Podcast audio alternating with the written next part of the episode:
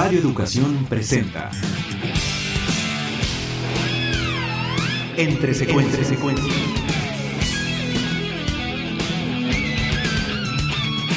Sucesiones de imágenes que marcan tu vida y que pueblan el inconsciente cinéfilo.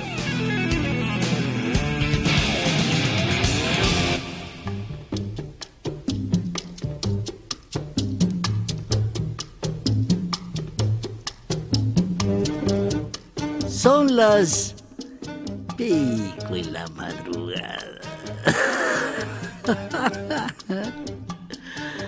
Tras escapar de policías que los persiguieron por vestir a la Diana cazadora con unas ropas que robaron horas antes. Y después de robarle la lira a un invidente en una fritanguería, los caifanes y la pareja de burgueses formada por Jaime y Paloma desean continuar la parranda por la Ciudad de México. En realidad, solo lo desean el Capitán Gato, el Mazacote, el Azteca y el Estilos. Los caifanes, pues, a quienes ahora se les une la paloma seducida por el juego. Jaime, aunque ha cedido un tanto durante la noche, se ha manifestado fuertemente en contra de los actos mencionados. Sin embargo, no le queda más que escapar al lado de todos en el destartalado auto del capitán gato. Ya allí dentro, en medio de la intensidad, en medio del grito de ¡Hagamos más jaladas! En voz de paloma, los caifanes deciden dirigirse a una funeraria. Ya en el lugar, y tras frustrarse el plan de llevar a un velorio una corona que se robaron en el camino, el capitán gato propone darse un volteón con la huesuda, jugar a morirse un rayo. Se dirigen entonces hacia el anfiteatro. Paloma objeta. Dice que allí están los muertitos y sin caja. El capitán gato le pide que no se atore y que jale parejo. Llegan entonces a un cuarto enorme, ocupado por féretros acomodados de distintas maneras. Esta es la refaccionaria de estuches, explica el capitán gato. ¡Ah, cuánta cama de amor eterno! responde el azteca y continúa. Ven, muerte tan escondida que no te sienta venir. Ya sobre un féretro, el capitán gato les pide a todos que escojan su estuche. Jaime grita que él no va a dejar a Paloma sola. ¿Qué es lo que piensan hacer? Le responde que no se asuste, que es puro vacile. El capitán gato les pide que agarren sus capas, los satines que cubren cada féretro, y entre risas y mientras el estilo se interpreta el pájaro y el chanate, comienza la repartición de los trajes de madera. El mazacote a la caja de San Serafín Cordero, el azteca a la del amor, el estilos a la del niño de los atribulados, Jaime a la del santo niño de Atocha, Paloma a la de la santa infantita y el mismo capitán a la de la santa muerte. Muy contentos todos descansan sobre su caja mientras el estilos continúa cantando. El azteca comienza entonces a recitar a Santa Teresa de Jesús como si platicara con sus nieros. De mis soledades voy, de mis soledades vengo, porque para andar conmigo me basta mi pensamiento. De repente se escucha un cerronazo y todos brincan de su féretro. Todos están, menos el azteca. Desesperados comienzan a pegar sus oídos entre los féretros, desesperados por encontrarlo antes de que el oxígeno se le acabe. Finalmente localizan el féretro en el que se encuentra y el mazacote se pega a la caja y escucha y riendo dice que el azteca dice que lo saquen antes de que se ponga tieso. Al unísono todos jalan sobre la tapadera, tiran de los extremos y nada cede. Sí, nos va a poner morado. Voy a pedir auxilio. No lo haga, que nos meterán al bote. Son las quejas que entre todos se escuchan y cuando el único que ya no se escucha es el azteca por la fruncida que le ha de estar dando la huesuda. Explique el mazacote. Jaime decide entonces correr en busca de ayuda, mientras el capitán impotente se queda gritándolo que no lo haga. El capitán les dice que ahora hay que apurarse y les pide que lo ayuden a cargar el féretro para darle un buen llegue contra el suelo. Ya vas, Barrabás, dice el mazacote, y alzan el féretro y lo dejan caer pesadamente contra el suelo. Casi como un acto de magia de carpa barata, la caja se abre al contacto con el suelo y el azteca salta como conejo mágico. Todos lo abrazan y le preguntan que por qué no contestaba y dice que para no gastar el aire. Siguen riendo cuando Jaime llega con tres policías que ahora tendrán que ser presa de la burla de los caifanes, si estos quieren escapar. Ah, la noche avanza, pero aún no se clausura. La diversión aún espera.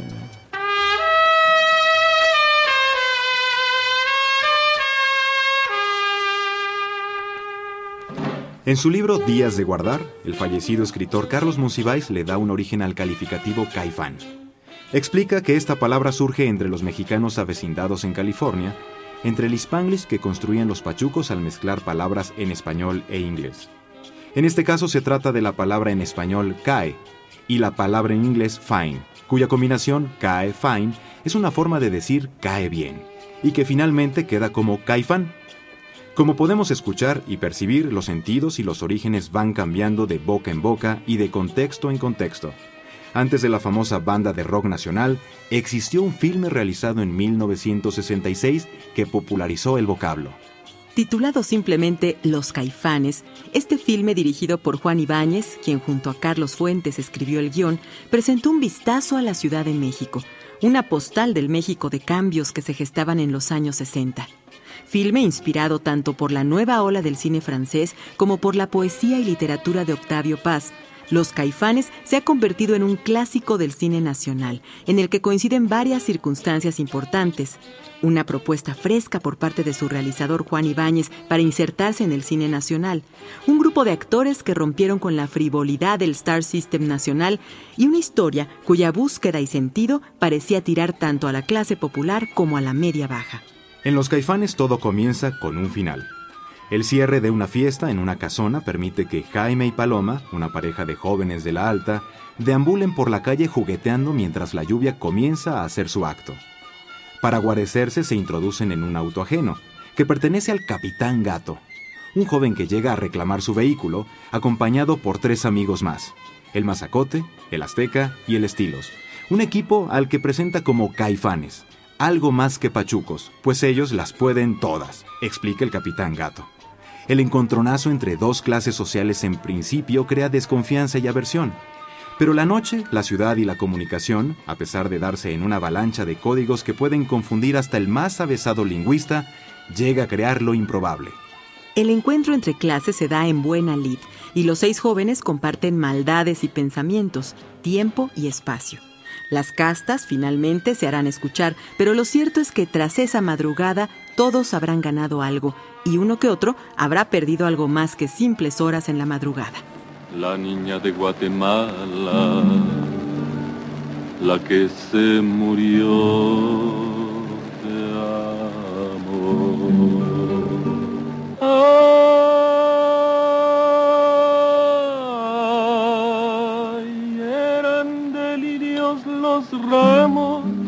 las orlas de reseda y de jazmín la enterramos en una caja de seda. Ella dio al desmemoriado una almohadilla de olor.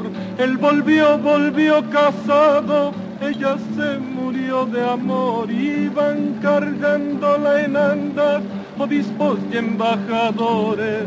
Detrás iba el pueblo en tandas, todo cargado de flores. Ella por volverlo a ver, salió a verlo al mirador.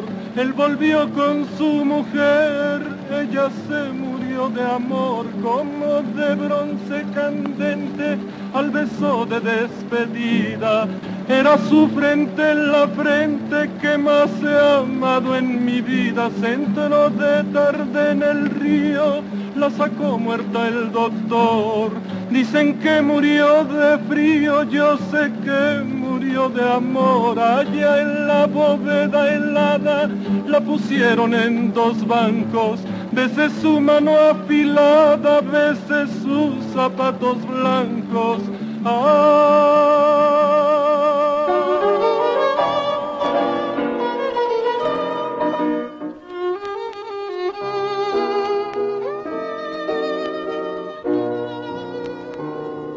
En su momento, Los Caifanes significó un éxito inesperado para un filme modesto y fuera de las convenciones de la industria. Realizado en 1966, a partir de la obtención del premio del primer concurso nacional de argumentos y guiones, convocado por el Banco Nacional de México un año antes, el filme reunió a un grupo de entonces jóvenes actores universitarios compuesto por Sergio Jiménez, Ernesto Gómez Cruz, Eduardo López Rojas y al cantautor Óscar Chávez como Los Caifanes junto a Julisa y Enrique Álvarez Félix, quienes interpretaron a la pareja fresa que efectivamente no distaba mucho de su realidad. Los Caifanes fue construido de manera episódica, una manera inteligente de sortear los problemas con los que podía enfrentarse un filme un tanto independiente sin el apoyo de los sindicatos que solamente apoyaban a directores con amplia trayectoria. En realidad, esta película fue filmada como un largometraje al que, en determinados momentos, se le pusieron sobre la imagen algunas leyendas que marcaban el paso de un episodio a otro, sin que se viera interrumpida la narrativa de la película. Los Caifanes logró una energía imperecedera a pesar de su presupuesto y a pesar de que no dejó de ser un acercamiento culterano a lo popular. En la enciclopedia Historia Documental del Cine Mexicano, coordinada por Emilio García Riera, se cita a Juan Ibáñez, quien a propósito del término caifán explica. Es un sujeto que tiene cierta preeminencia entre sus prójimos. La palabra tiene muchas connotaciones según el caso. El caifán se produce en los barrios, pero también en el mundo burgués. Es más frecuente, sin embargo, en los primeros. El caifán es en realidad un tipo de la picaresca, nosotros tratamos en realidad de poner en circulación la picaresca mexicana que durante tanto tiempo ha estado oculta detrás de máscaras, tonos y palabras que no nos pertenecen. Y hemos querido desenterrar todo ese mundo riquísimo de formas de expresión. El albur, por ejemplo, no es un juego absurdo de palabras. Cuando alguien dice un albur trata de manifestar un especial estado de ánimo, una emoción o una reacción. Carlos Fuentes y yo nos dimos cuenta de que de la contraposición de los dos, el pícaro y el señor, saldría el conflicto dramático. De su convivencia es de donde parten todas las líneas argumentales del gran teatro del siglo de oro. Los caifanes pobres de la cinta toman contacto con los caifanes ricos. No obstante, unos años después, en una entrevista referida en el mismo libro, Ibáñez declara lo siguiente sobre los caifanes. Es muy mala, falsa, no es posible que cinco caifanes respeten a una joven solitaria. En la misma voz del realizador del filme podemos conocer los comentarios encontrados que se han producido alrededor de esta obra, una historia en la que se reproducen más o menos de forma realista los distintos universos que habitaban la vida nocturna de aquella época, aunque no sin dejar de lado el ente escrutador. Los clubs nocturnos, las parrandas, los actos vandálicos a monumentos nacionales y la diversión irrespetuosa son, efectivamente, poco más que actos frívolos de divertimento para un grupo de jóvenes. Sin embargo, en el filme trascienden por su efectiva condición de cronista de su momento y porque Ibáñez y Fuentes supieron aprehender la tendencia naturalista del cine francés de la época, aplicarlo de manera sobresaliente a la realidad nacional y lograr así un documento a mitad del cinema verité y la caricatura, que con el tiempo se ha vuelto en verdad.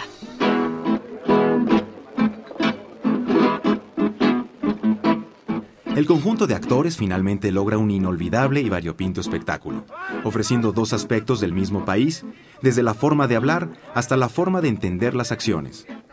Tal vez para ejemplificar claramente la peculiaridad de este filme, baste recordar aquella secuencia en la que irrumpe un hombre disfrazado de Santa Claus al local de fritangas en el que un grupo de nuevos amigos cenan. El hombre disfrazado, en total estado etílico, sufre ante el recuerdo de su madre. Su escándalo es tal que el dueño del lugar lo saca empujones, no sin antes quemar su peluca como castigo y la secuencia no habría pasado de ser simplemente anecdótica, de no ser porque quien interpretó al hombre de rojo fue Carlos Monsiváis. Así, los caifanes se mueven entre la nostalgia, entre la postal nocturna y entre un retrato generacional que finalmente vemos que ha ido más allá de su grupo de creadores.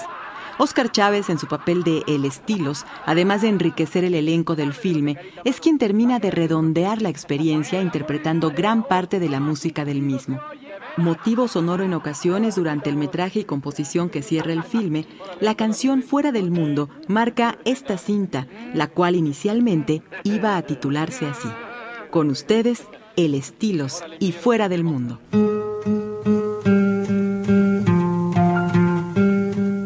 Recuerda que puedes volver a escuchar este programa en el micrositio de Entre Secuencias del portal www.radioeducacion.edu.mx Ahí también recibiremos tus comentarios sobre esta serie. Participamos Alejandro Ramírez, Montserrat Pérez Lima, Vicente Morales, Mauricio Matamoros, Oscar Yoldi, Gerardo Quirós, Mari Carmen García y Mario Ledesma.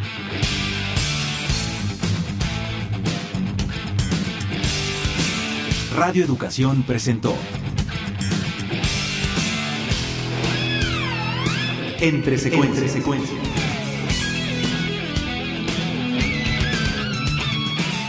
Sucesiones de imágenes que marcan tu vida y que pueblan el inconsciente cinéfilo.